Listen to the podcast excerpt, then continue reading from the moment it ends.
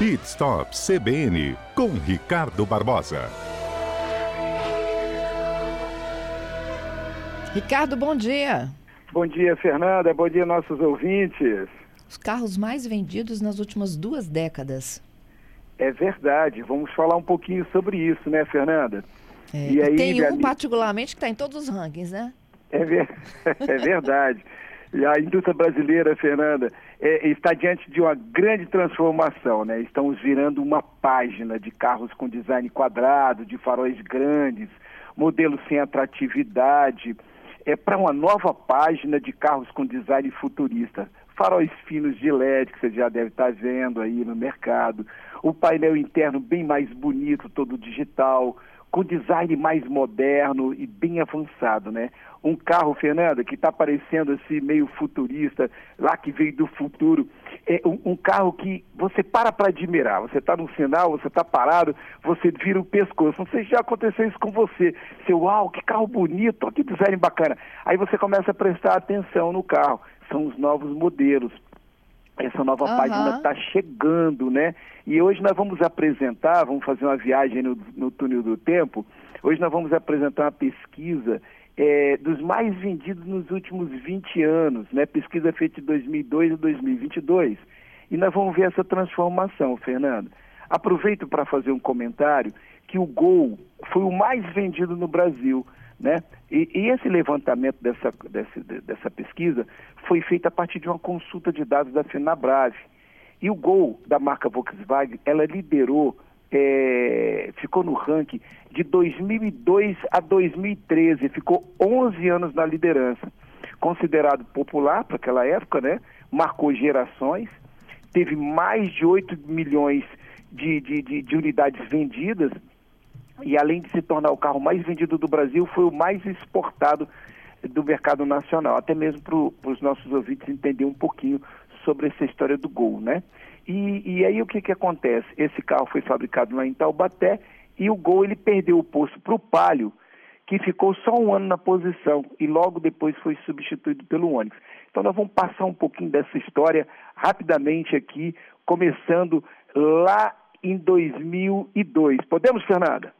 Claro que sim, bora. Então vamos lá. Olha só, Fernando e nossos ouvintes, em 2002 nós tínhamos o Gol, logo em seguida nós tínhamos o Palio e o Celta. O Gol vendeu 192 mil, o Palio vendeu 124 mil e o Celta vendeu 111 mil carros. Agora, Fernando, o que é interessante era que é tudo carro pequeno os vidros, as maçanetas, muito deles era tudo manual, o carro não tinha airbag, então tinha muita coisa assim, já tinha injeção nesses carros, mas eram carros bem simples e tudo carro que a gente chama de carros compactos, Gol, Palio e o Celta. Em 2023, eh, perdão, em 2003, continua tudo igual. O Gol primeiro no ranking, depois o Palio e depois o Celta. Já em 2004, começa uma pequena mudança, Fernando. Você sabe qual carro que chega? Qual? O Corsa Sedan. Ah. É aquele Corsa que tem aquela, aquela traseirinha e tal, com aquela tampa mais esticada, o pessoal começa a ficar assim, mais atento, tem mais coisa para carregar, a família está crescendo, eu preciso de um carro um pouco mais confortável. Aí o Corsa Sedan ficou em quarto lugar e o ranking continuou o mesmo. Já em 2005 surge, sabe o que? O Uno, o carro que foi feito para o universitário. Como vendeu esse carro? Então, 2005 ficou o ranking da seguinte maneira: o Gol, depois o Palio, o Celta continuou tudo igual, mas chegou em quarto lugar o Uno. O Corsinha saiu da linha. Por quê? Era um carro barato, era um carro assim muito compacto, barato para universitário, para os jovens, econômico. Então esse carro chegou com essa força, fazendo com que o mercado fosse mudando. Já em 2006 ficou tudo igual. Gol, Palio, Celta, Celta. E, e Uno. Uno e Uno. Ficou tudo igual. Você vê como é que o mercado ficava assim, ah, eu, todo mundo querendo carro pequeno, né? Aí, 2000 Verdade, não tinha pensado nisso. É... As SUVs não reinavam aí, né? Não, não, não. E todo mundo nesse ranking aí estava querendo carro pequeno. E a economia, gasolina muito alta, aquela coisa toda. Em 2007, nada muda, só passa o Celta cair para o quarto e o Uno vem para o terceiro lugar. Então ficou Gol, Palio, Uno e Celta. Então o Uno estava crescendo um pouco mais. Uhum. Em 2008 já muda alguma coisa.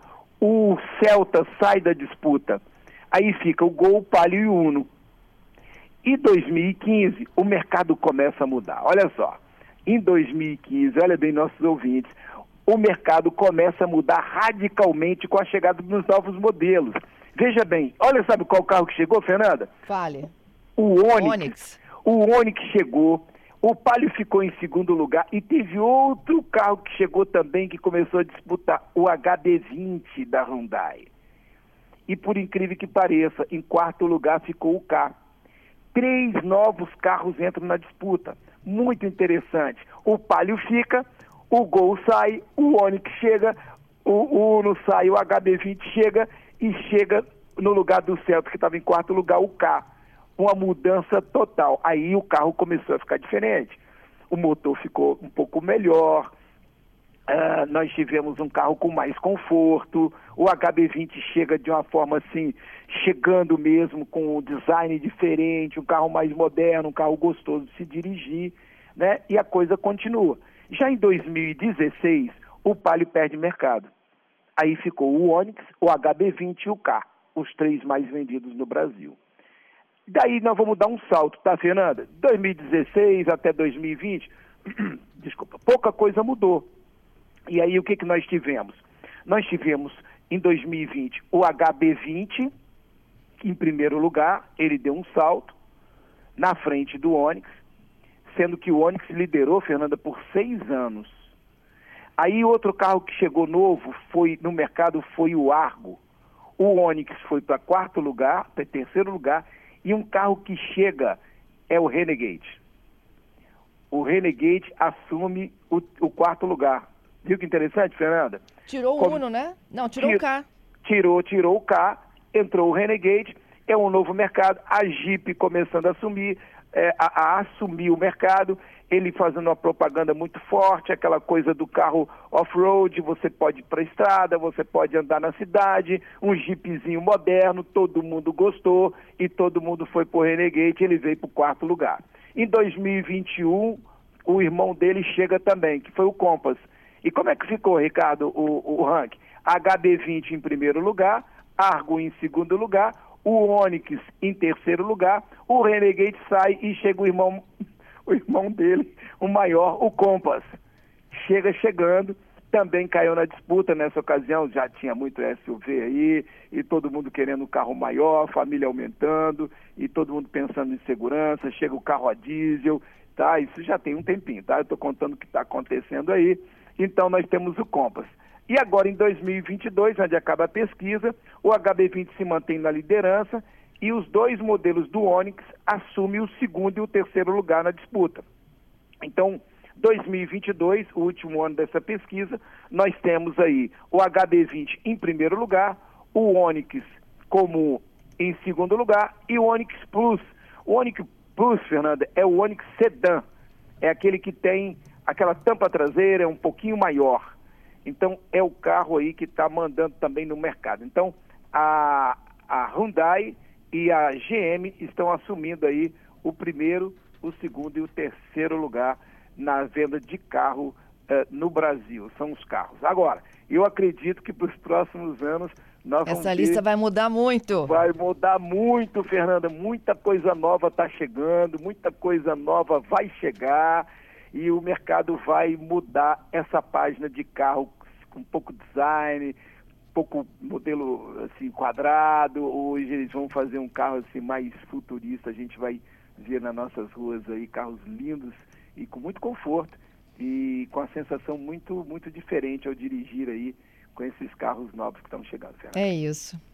Obrigada, Ricardo. Até segunda, hein? Maravilha. Um forte abraço e até semana que vem. Até semana que vem.